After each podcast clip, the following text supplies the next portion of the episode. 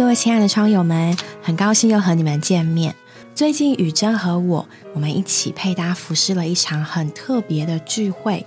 这场聚会是一位年高已经九十八岁的弟兄，他过世，然后在教会里举办的安息聚会。然后雨珍跟我，我们就很有很有幸的，可以在这个聚会里面和大家一起的服侍。那今天我们想跟各位分享，主题叫做那些离开的人，也是我们参加了这场聚集，以及我们在教会生活中这么多年以来，我们身边有许多我们认识的、不认识的人，他们会随着生命的历程离开我们。那这些离开的人，他们对我们有什么样的影响？留下了什么给我们？那在这场。的安息聚会里面，其实也带给我们很多的感触。今天就想跟各位窗友聊聊，也许你在听到这个节目的时候，你也可以开始想想，有哪些是你所认识、不认识，他们离开了你，但是他们在你心中留下了什么？我觉得在那个那一场聚会里面，就是听到蛮多。后辈的弟兄姊妹们，然后对这位弟兄的一些想念或者他的见证分享，其实都很感动。然后也觉得弟兄真是留下了美好的榜样给我们。他不是就这样离开了。那我也特别摸着他那个奔跑的灵。对啊，他举了一个很生动的例子，说到红绿灯的小绿人是在秒数快结束的时候跑得最快。不是我们好像已经，也许年纪已经大了，我们就可以慢慢来，好像也可以退休了。不是，不是，不是，他是要越是到尽头，越是到终点站，他是要全力冲刺的。那弟兄也就这样冲刺了好多好多年，我觉得这是在我里面留下蛮深刻的印象。我们来和大家分享一下这位弟兄的经历好了。我和各位想要推荐一本书，叫做《我的心路历程》。这本书是集结了刘穗弟兄，他也是台湾福音书房的负责人、发行人。然后他这一生绝大多数的时间都是跟随李长寿弟兄来服侍这份话语的出版。然后这里想分享一些他个人的经历。我觉得读这本书就认识到一个很可爱的刘弟兄，因为我个人其实只有在聚会很短暂的接触过几次而已。然后就是一个笑呵呵、很可爱的人，然后年纪已经很大了，但是一直非常有精神。但是因为这本书，让我可以去试图的拼凑出来这个人是怎么生活、怎么遇见主。比如说，他说他在学的时候，然后有同学他们因为这个嗯抗战，他们就迁到了重庆，然后在那里读联大。然后都有同学向他传福音，他一开始就觉得什么现在是保家卫国的时候啊，你们这信什么洋教？可是那两个同学就一直很诚恳。那几次下来，刘弟兄就觉得，哎呀，好了好了，就听听他们在讲什么。本来也不以为然，但是他说有一天呢，这两个朋友就问他说：“你要不要祷告？”就要他就说：“来，你跟我们一起祷告。”就半推半就的，刘弟兄就跪下来和他们一起祷告。他当然不会祷告啊，他就呼求：“哦，主耶稣啊！”他就跟着他们呼求。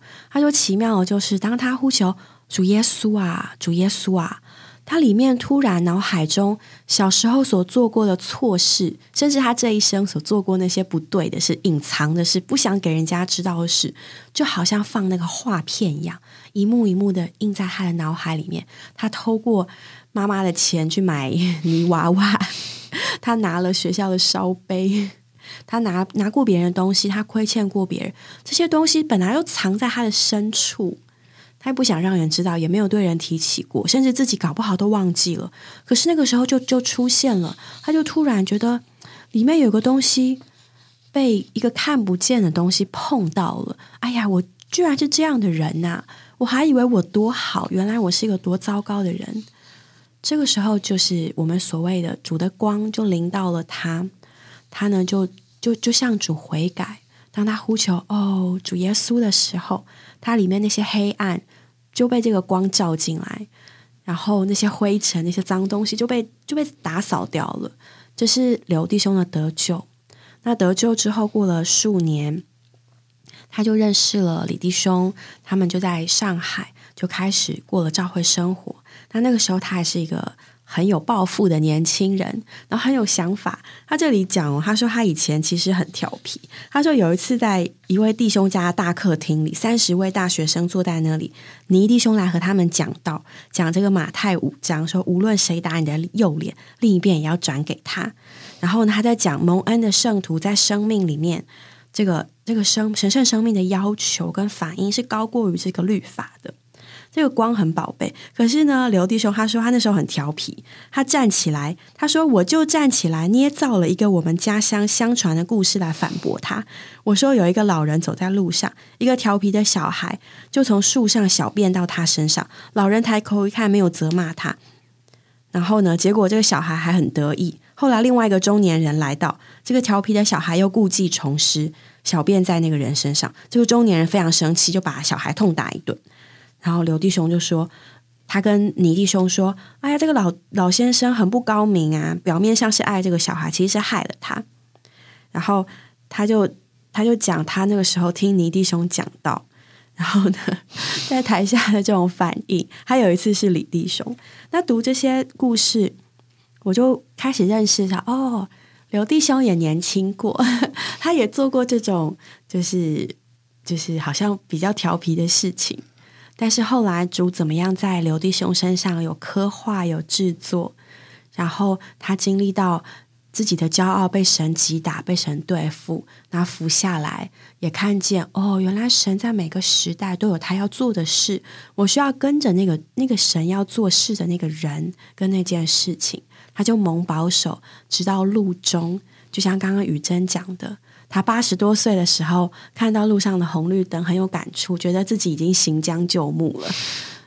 但是呢，主又提醒他说：“不对，我们的一生是奔跑到主回来的时候。”所以这个奔跑的灵就一直激励他，一直跑，一直跑。每一天持守的与主与圣徒的时间，与他同过教会生活的圣徒都可以见证，他一直到晚年哦，到九十几岁了，还站在这个人群里面，这个。分享 他所听见的这个主的话，然后和弟兄姊妹们一起接受半年度读经训练的考试，然后每天很早清晨这四点半就起来，个人与主亲近，然后六点半再与圣徒一同诚心晨祷，然后参加祷告聚会，就这样一直奔跑到他离世。这个奔跑的灵就像那个红绿灯的小绿人一样，时间秒数越少，跑得越快，这就是他的一生。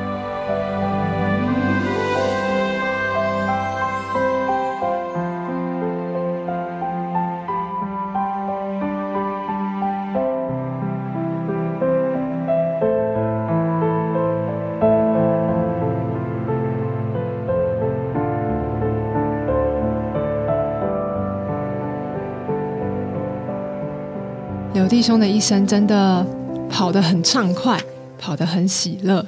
然后我也想到，在这个追念聚会中，嗯，一些弟兄姊妹的分享。那刚刚简述了他的生平，好像就比较能明白弟兄姊妹的分享是怎么来的。这边他们有用一处经节说到希伯来书十三章三节，说到要纪念那些带领你们、对你们讲过神话语的人，要效法他们的信心，留心看他们为人的结局。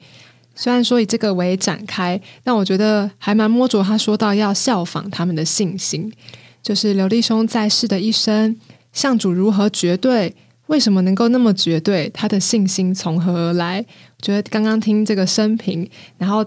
还有我等一下分享的一点点关于弟兄姊妹对他的见证，我就觉得真的是很羡慕弟兄。如果在前面跑，我觉得看着他的背影，好像也可以一起跑了。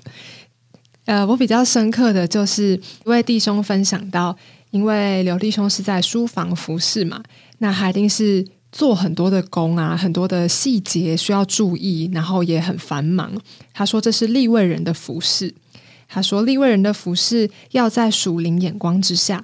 不要做挪亚的故宫，要做挪亚的家人，要做成自己的救恩。这句话好像就深深的种到我的里面。虽然这位弟兄是那时候刘弟兄给他的帮助，但我觉得在这个话里面，我就觉得开始就是回想一下，我今天早上到底做了什么事？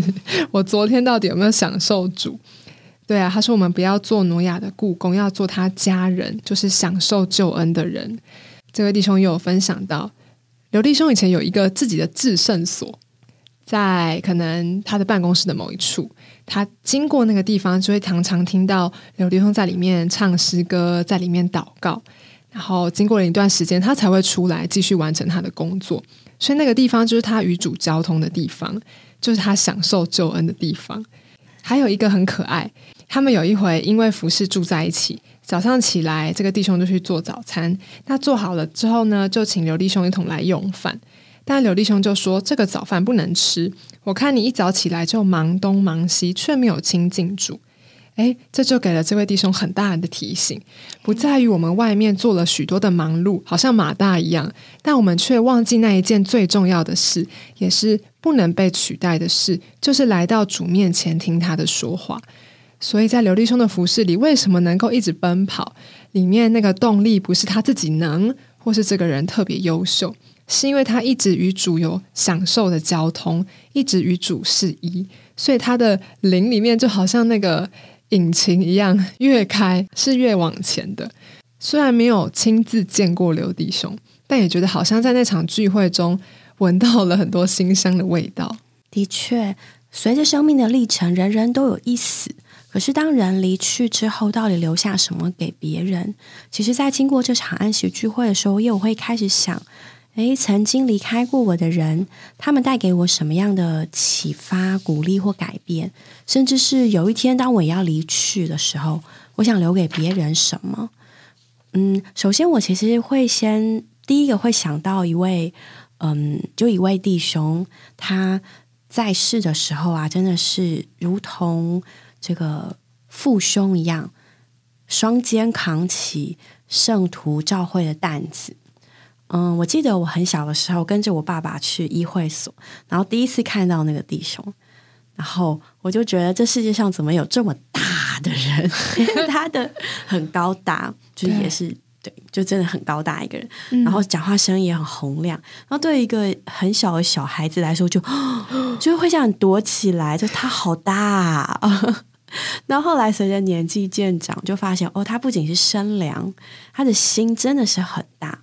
比如说，他的心大到，虽然他要在全世界各地飞来飞去，一下他不是在飞机上，就是往机场的路上，不然在剧集中，他的时差是从来不会调整的，因为他根本就是他下一站跑来跑去，他根本没有调时差这回事，因为他根本就活在全地，但是他的心也在全地，他的电话，他的口袋里一直放着。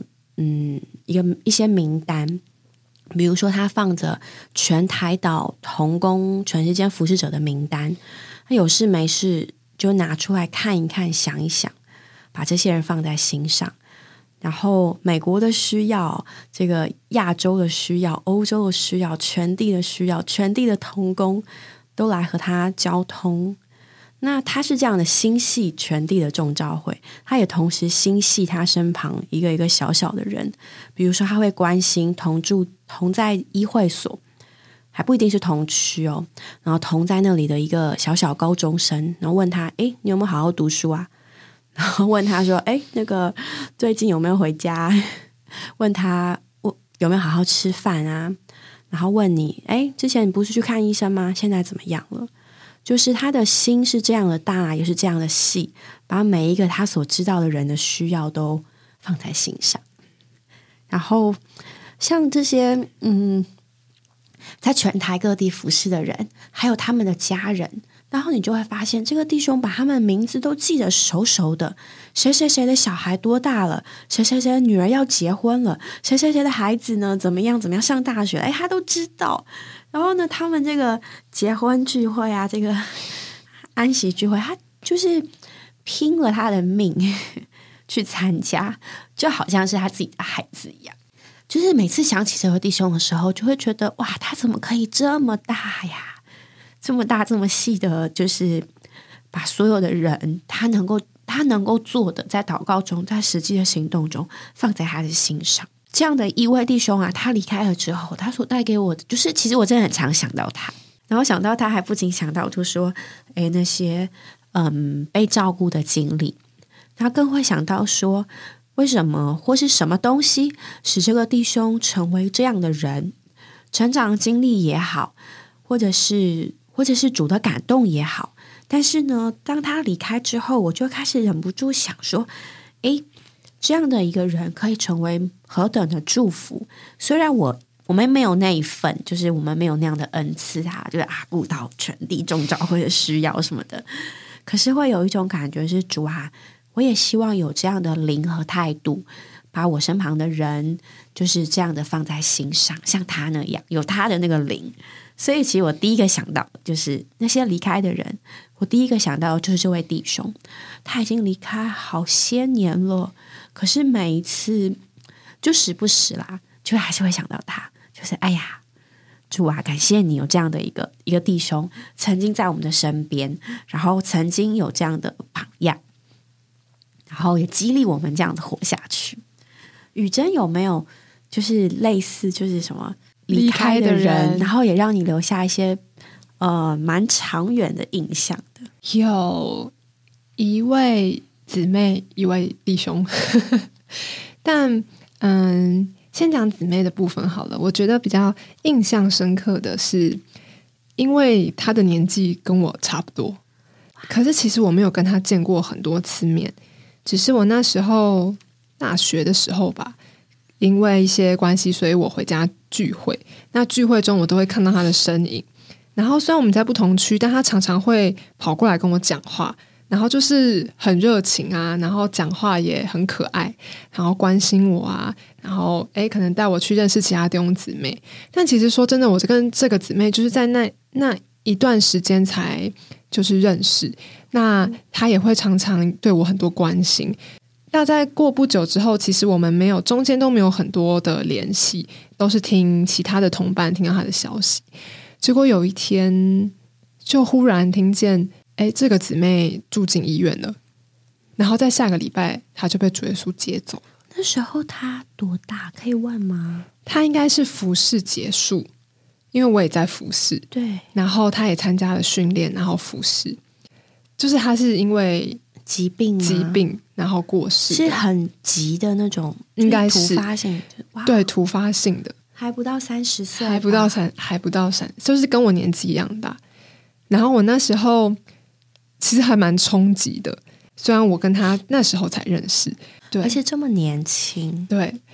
然后我身边的同伴也都很难过，然后跟我讲这件事情的时候，也都就是很悲伤，然后都在哭。对，但我记得我那时候，嗯，听见他的服侍者讲一句话，然后我觉得很印象深刻。他就说：“哦，姊妹不是只是就是被主接走，他是就是他不是带着痛苦走的，其实他是很喜乐的，因为他去了他最爱的主耶稣身边。对，所以我们其他人也不用觉得嗯太感伤。”或者太觉得啊，姊妹好可惜，她一点都不可惜，因为她现在是与她最爱最爱的主主耶稣在一起。然后就是她那个在厨房忙来忙去的身影，我就觉得对每个人都很热情、很可爱的微笑，就是一直都留在我的里面。所以我就觉得，哎，当我在服侍人的时候很灰心的时候，其实时不时都会想到这位姊妹的服侍。但我也知道，他最后都是很忠心的服侍爱主，然后也花费自己。虽然好像在这个世上的时间不是很长，但我觉得他就是青岛对主的爱，却是影响了很多人。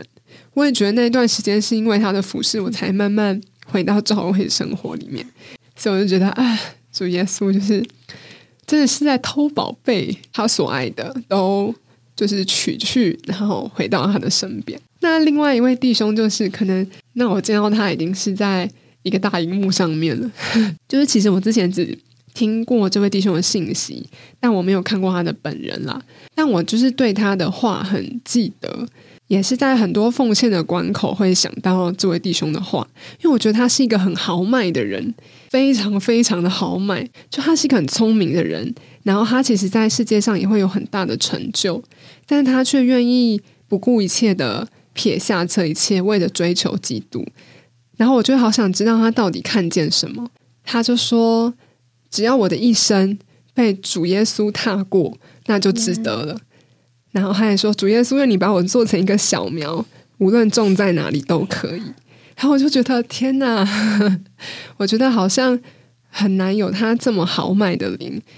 所以我觉得在那次的交通里，我就奉献了好多事情，奉献了我的婚姻，奉献我的职场，然后好像人生就有一个不一样的开始。对，所以我觉得就是这两位嗯弟兄姊妹对我来说是影响蛮大的，就是他们的离开留给我的东西很多很多。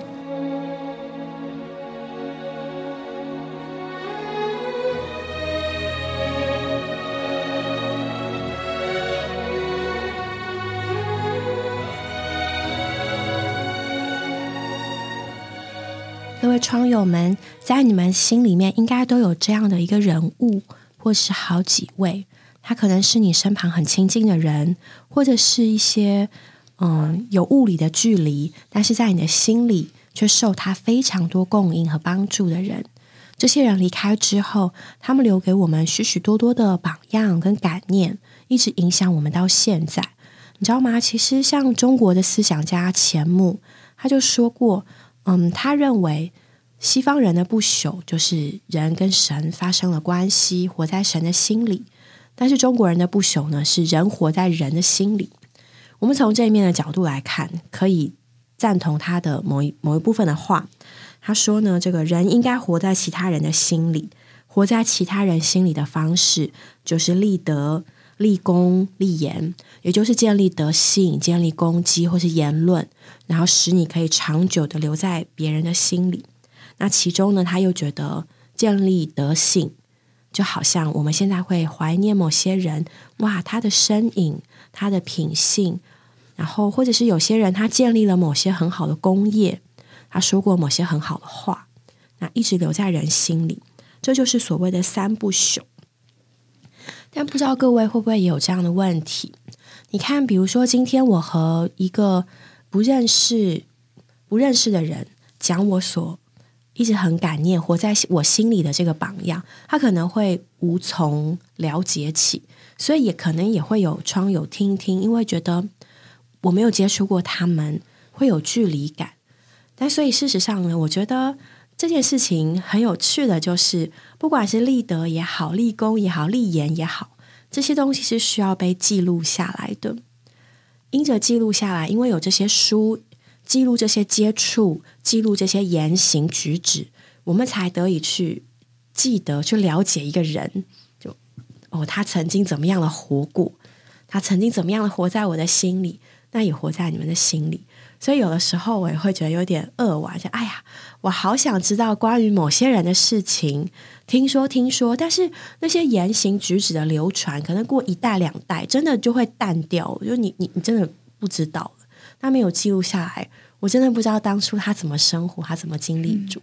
所以我觉得各位如果能够把我们所经历的那些人所经历的，或者是现在有些人会做这个。类似回忆录吗，或者见证？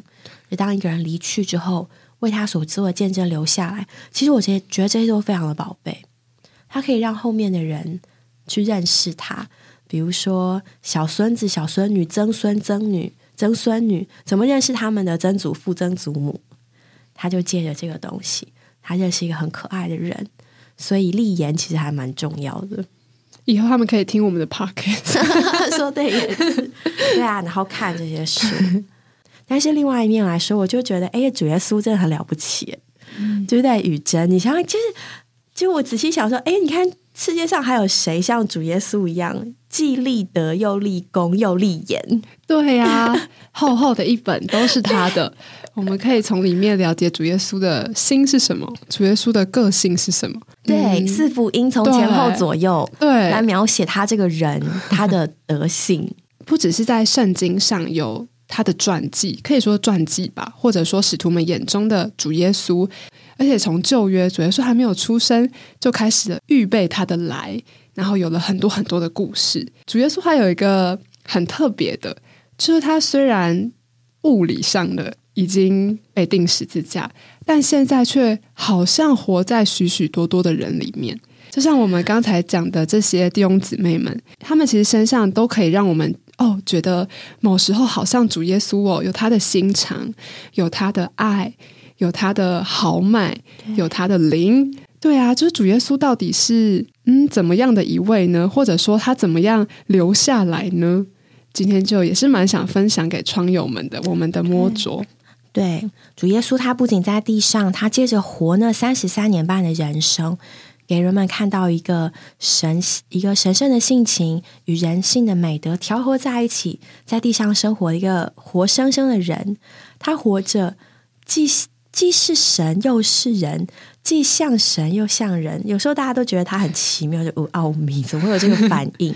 可是你在他每一个反应里面，你都摸到一个哎呀神圣的东西，说不出来。可是又摸到一个甜美芬芳的东西啊，那是属人的。然后呢，这一切他所活的，不仅在他在世当世的时候，活在那些人的面前。然后呢，圣经告诉我们，他钉死复活，成为了赐人生命的灵。灵这个字在希腊文就是气或风的意思。你看，空气本来在我们身外，我们借着物质的呼吸，就把它吸到身身内。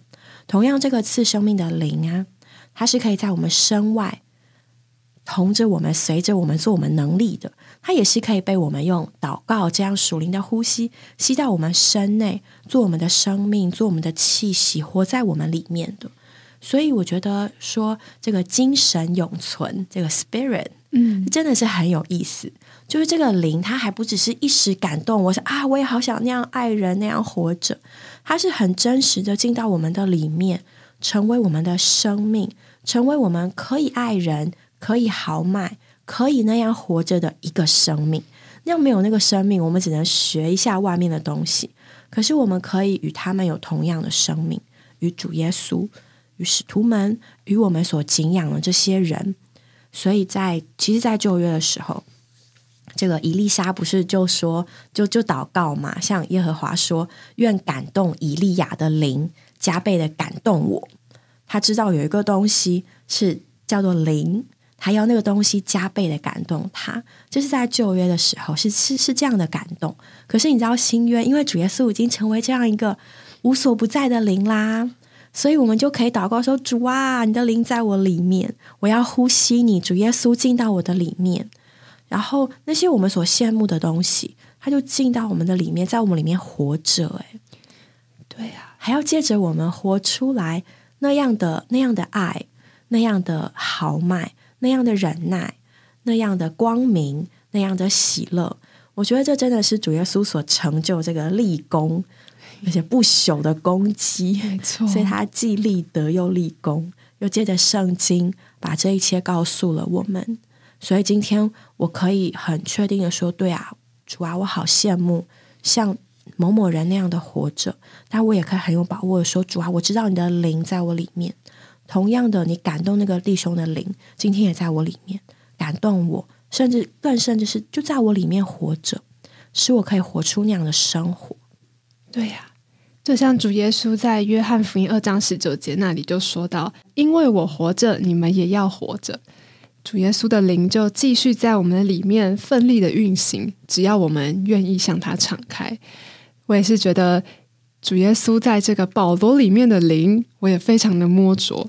他就在那里说到：“活着不再是我，乃是基督在我里面活着。”说明这位神是真真实实的，在使徒们里面，也在你我的里面一直的活着。